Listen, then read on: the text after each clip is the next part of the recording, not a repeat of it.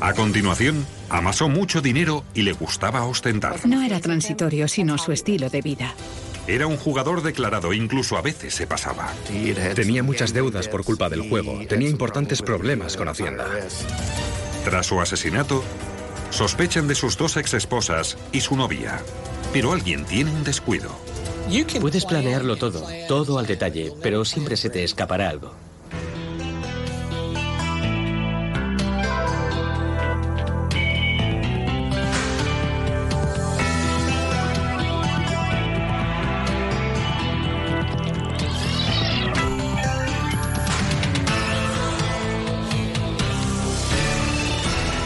Crímenes imperfectos. Ansiedad por la separación. Alrededor del año 2002, el mercado inmobiliario en Dallas, en la zona de Fort Worth, de Texas, florecía. Y David Nixon hizo una fortuna. Tenía una gran personalidad. Siempre estaba sonriendo, siempre feliz. Le gustaba la buena vida, vestirse bien, coches caros, mujeres bonitas. Nixon vendía principalmente inmuebles en Grapevine, Texas, a las afueras de Fort Worth, en Dallas. Verá, Grapevine es una ciudad muy viva de las afueras. Puede decirse que hay dinero aquí, pero la principal atracción es el lago. Todos quieren vivir a sus orillas. Hay casas muy bonitas alrededor. Pero la idílica vida de David empezó a conocerse un domingo por la noche cuando su exesposa fue a la comisaría a denunciar su desaparición.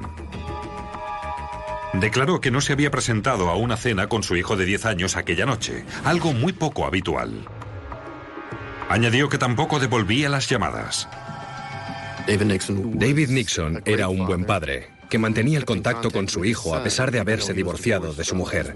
Estaban muy unidos, constantemente lo llamaba. No tengo indicios de nada, pero tengo un presentimiento que hay algo más, más que la típica desaparición de una persona. Unas horas más tarde, un conductor a 16 kilómetros de distancia vio un incendio en un aparcamiento de un edificio abandonado. Al acercarse, se horrorizó al ver lo que parecía un cuerpo humano. La parte superior del cuerpo estaba engullido por las llamas. Se cree que usaron acelerante como gasolina.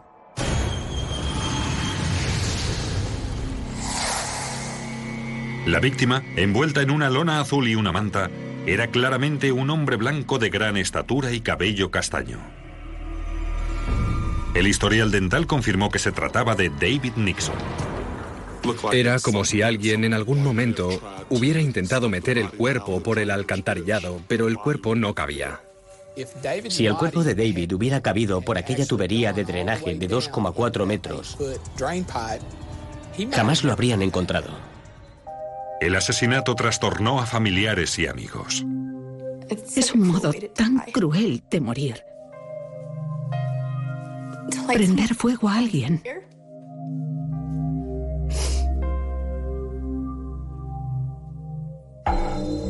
No había sangre ni signos de pelea, lo que señalaba que probablemente habían matado a David en otro lugar.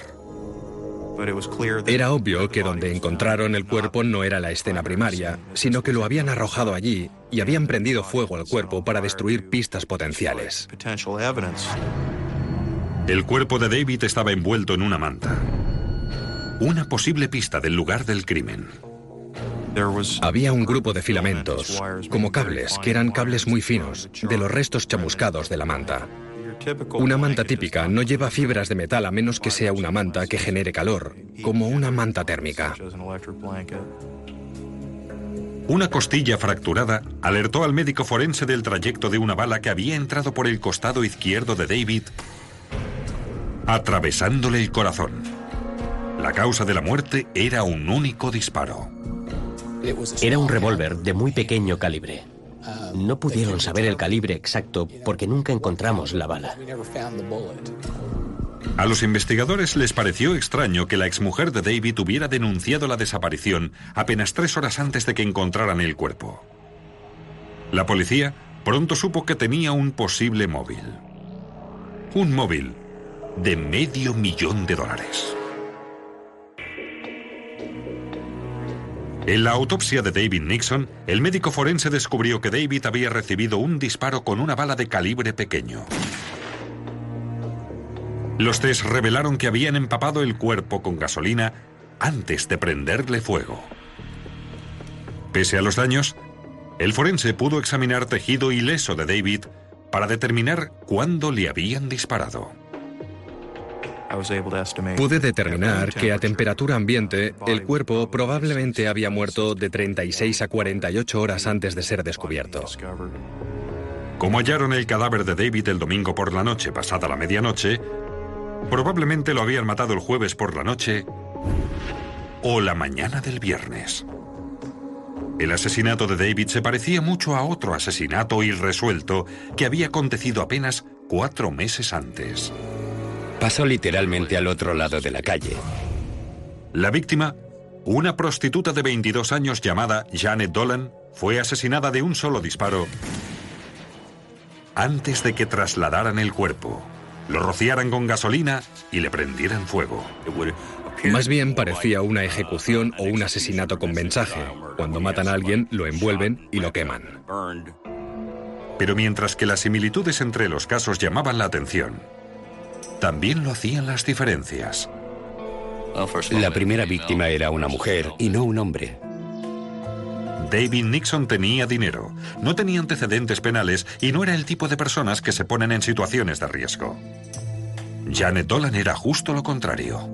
Probablemente se había metido en situaciones muy comprometidas con personas que no que no conocía. El asesinato de Janet parecía ser un crimen oportunista, no algo que hubieran planeado. La policía concluyó que era posible, pero muy improbable, que los casos estuvieran relacionados. Pero los investigadores obtuvieron una pista al descubrir pruebas forenses en la escena del crimen de David Nixon. Había huellas de neumático a unos tres metros del cuerpo de David. Aquel creemos que era el vehículo con el que lo llevaron allí. Las marcas eran de un vehículo de doble eje, es decir, un camión con dos juegos de neumáticos en la parte trasera y uno delante. Hay dos juegos de neumáticos diferentes, el frontal y el trasero, que además dejan impreso un dibujo muy distinto. Pero ¿quién quería ver muerto a David Nixon? Mi experiencia me dice que en los casos de asesinato, la gente solo tiene dos razones para matar, el amor y el dinero. La exmujer de David, Donna, tenía ambas motivaciones. Había problemas en la relación entre David y Donna, evidentemente. La había abandonado por una joven azafata de vuelo. Eso la hirió profundamente. Donna sacaría partido de la póliza de vida de medio millón que tenía David hasta que su hijo pequeño fuera mayor de edad. En la investigación criminal, una de las reglas de oro es sigue el dinero. Naturalmente, la exmujer acababa de ser nombrada beneficiaria de una póliza de seguro y lo primero que iba a hacer la policía era no quitarle el ojo de encima. Pero Donna estaba cooperando plenamente con la investigación y era una asesina bastante improbable. También tenía una coartada para el jueves por la noche y la mañana del viernes, la hora estimada de la muerte. A medida que avanzaba la investigación, las pruebas y las evidencias dejaban de apuntar en la dirección de Donna. La segunda exmujer de David también tenía una coartada para la hora del asesinato de David, una coartada confirmada por numerosos testigos. A continuación, los investigadores cuestionaron a la novia que tenía David, Tracy Frame, de 32 años. Cuando la policía informó a Tracy de que habían encontrado el cuerpo de su novio, no mencionaron que estaba quemado. Pero su primera pregunta fue, ¿cómo lo han identificado? Nos miramos entre nosotros como diciendo, ¿ha dicho lo que acaba de decir? ¿Me... me... me está vacilando? Pensé, ¿qué pasa aquí? Fue como si se diera cuenta al instante y se llevó la mano a la boca antes de echarse a llorar. Tracy declaró que lo había visto por última vez el jueves y que pensaba que iba de camino a Las Vegas donde le gustaba apostar. ¿Le llamó el jueves por la noche? No, señor. ¿Hablaron el viernes por la noche? No. ¿El sábado no? No. ¿No ha hablado con él desde entonces? No he hablado con él desde entonces. Descubrieron que tenía algunas deudas en el juego, en las apuestas, y algunos problemas pendientes con Hacienda. Tracy consintió que registraran la casa que compartía con David. Registramos la casa con Luminol. La registramos con perros policía. No hallaron rastros de sangre y los perros de identificación de cadáveres no hallaron nada tampoco. Pero los investigadores sí que encontraron una posible pista. Cuando registraron la casa, encontraron el mando de una manta eléctrica, pero ninguna manta eléctrica, lo que era más bien extraño teniendo en cuenta que habían encontrado a David envuelto en una de ellas. Un día después, la policía encontró el coche blanco Lexus abandonado en el parking de un supermercado a una distancia no demasiado lejos de su casa. No había sangre ni signos de violencia en el coche. Pero algo captó inmediatamente la atención de los investigadores. Una de las primeras cosas que advirtieron los investigadores fue que el asiento estaba desplazado hacia el volante, deduciendo que una mujer pudo ser la conductora y no un hombre grande como David Nixon. Los investigadores esperaron a que las cámaras de seguridad del supermercado arrojaran luz sobre la persona que había dejado allí el coche de David. Cuando la policía interrogó a la novia de David Nixon que vivía con él, Tracy Frame, esta declaró que David se había ido a Las Vegas la noche de su desaparición. Tracy declaró que no tenía una coartada para la noche del asesinato de David. Dijo que estaba sola en casa. La familia no sabíamos mucho de ella. Nunca la trajo a casa. Nunca hablé con ella por teléfono. Era un gran misterio para todos nosotros, realmente. Una comprobación reveló que los dos tenían un pasado interesante. Se conocieron en una fiesta en el lago poco después de que la segunda mujer de David le hubiera dejado. Tracy era una contable con éxito que no tenía hijos. Poco después empezaron a salir. David compró dos coches a conjunto, un Lexus negro para Tracy y uno blanco para él. Como él debía bastantes impuestos a Hacienda, David decidió poner su casa a nombre de Tracy. Una decisión de la que luego se arrepintió. David quería recuperar el control que había perdido de su casa y Tracy quiso asegurarse de mantenerla a su nombre. Pero había un obstáculo aparentemente insalvable para considerarla sospechosa. Al investigarla, la policía tuvo que decidir cómo había podido mover el cuerpo. Aunque era una mujer joven, esbelta y fuerte, pesaba casi la mitad que David, y moverlo no hubiera sido tan fácil. Luego, los vecinos de Tracy contaron a la policía que habían visto un camión de alquiler aparcado en su casa el fin de semana en que David desapareció. ¿Sabía que había un camión de mudanzas aparcado en su casa? Un... ¿Un camión de mudanzas? Los camiones que alquilan para mudanzas. Sí, alquilamos un camión para mover unos trastos pesados, las sillas de la piscina. El servicio de recogida de basuras no se las llevaba y teníamos que sacarlas nosotros. Como no tenemos un vehículo apropiado, David lo hacía a menudo. La policía analizó el vídeo de seguridad en el parking del supermercado donde habían hallado el coche de David. A la 1 y 34 de la madrugada, solo 37 minutos después de que hallaran el cuerpo en llamas de David, una mujer bajó del Lexus blanco, caminó hasta un Lexus negro y se fue. Cuando la miras, te convences de que se parece a Tracy, y especialmente al verla subir al coche negro. Piensas, claro. Cuatro horas antes, el Lexus negro entraba en el estacionamiento. La misma mujer se apeaba se acercaba a pie hasta un camión de alquiler y se marchaba al volante. Las cintas demostraban que la tarde del día anterior, esa misma mujer había aparcado el camión de alquiler en el estacionamiento. Luego se había marchado a pie con un gran perro negro. Tracy tenía un perro negro grande. Es una coincidencia tremenda que la misma persona que estás investigando tenga un Lexus negro, un Lexus blanco, acceso a un camión de alquiler y pasee un perro parecido al que tenía Tracy Frame. Pero como la cámara estaba tan lejos, no podía identificarse correctamente a la mujer. Si era Tracy Frame, tendrían que probarlo. ¿Qué le pasó a David? ¿Qué le pasó? No lo sé. Piénselo. ¿Por qué me lo pregunta? Le pregunto, ¿qué le pasó a David? No lo sé. ¿Qué le pasó? No lo sé. Tracy, le seré franco. Creo que sí lo sabe.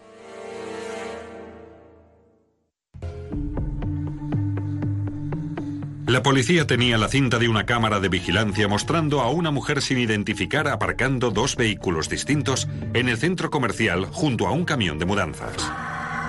Los dos turismos coincidían con la marca y el modelo de los vehículos de David Nixon y su novia, Tracy Frame.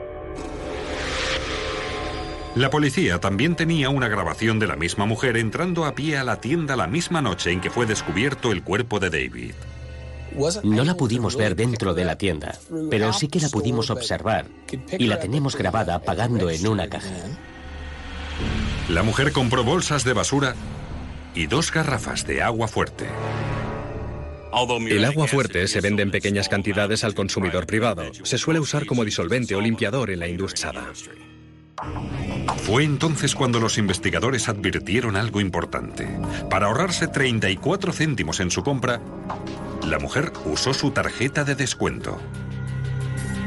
Los registros de la tienda demostraron que el nombre de la tarjeta no era otro que el de Tracy Frame. Después de la compra, se alejó en el camión de alquiler. La agencia de alquileres contó a la policía que habían alquilado ese mismo vehículo a otras tres personas después de que Tracy lo devolviera. No encontraron sangre ni rastros de disolvente en el interior del vehículo.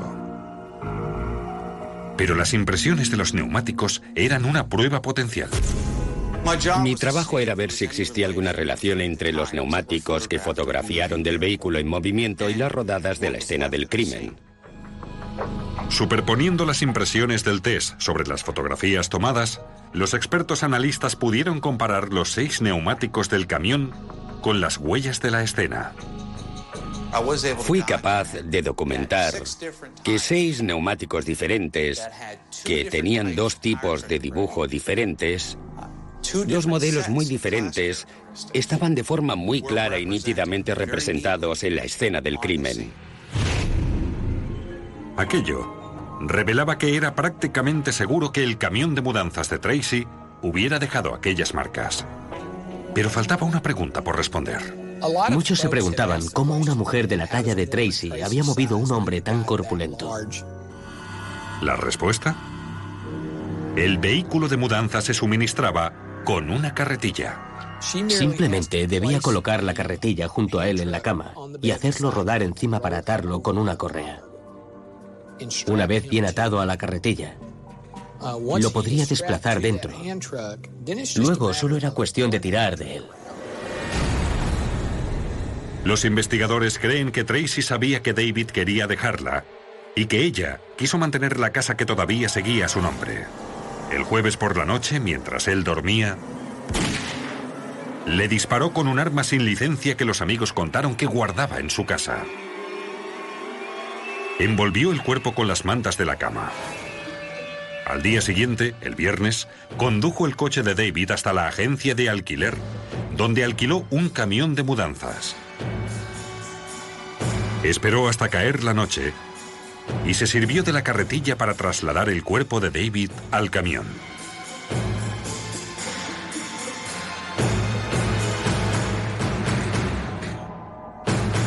Luego, Condujo 22 kilómetros hasta el aparcamiento apartado, donde intentó arrojar el cuerpo por una alcantarilla de gran tamaño.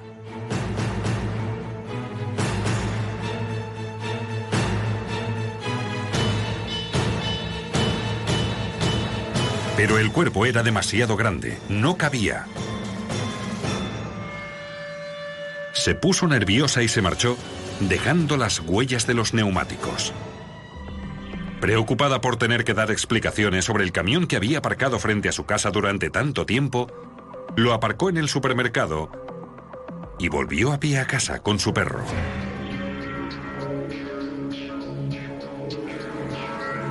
La noche del domingo volvió al supermercado. Compró bolsas de basura y agua fuerte, identificándose a través de una tarjeta de descuento para ahorrarse simplemente 34 céntimos. Aquella noche limpió el camión. roció el cuerpo de David con gasolina, le prendió fuego, luego intercambió los vehículos y volvió a casa. Una vez arrestada, descubrieron que Tracy tenía morados lineales en los muslos a exactamente la altura en que el carrito le hubiera magullado el cuerpo. La policía también halló pruebas de que había comprado un colchón nuevo para el dormitorio y que se habían llevado el viejo. No sabemos de dónde salió el colchón nuevo. Supongo que el otro se lo llevarían con toda probabilidad a uno de esos vertederos ilegales que existen en la zona, en vez de ponerlo, ponerlo en un contenedor cualquiera. La policía creía que el dinero era el móvil. Tracy se quejó de David una vez y su amiga Carol le preguntó por qué no le abandonaba, a lo que ella respondió que de ser así, viviría en un apartamento y conduciría un Honda. En marzo de 2005, un jurado tardó solo cuatro horas en condenar a Tracy Frame por asesinato en primer grado. Fue sentenciada a 40 años en prisión. Después de 20, podrá obtener la libertad condicional. La policía estudió la totalidad de coincidencias. El Lexus negro, el Lexus blanco, el camión de mudanzas, la mujer paseando el perro y su tarjeta de compra personal usada para comprar agua fuerte.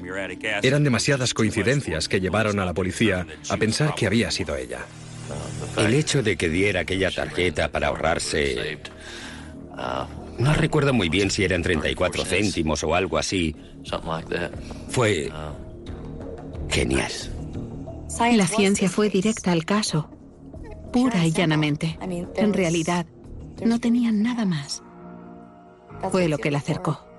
Puedes planearlo y planearlo con todo detalle, pero siempre se te escapará algo.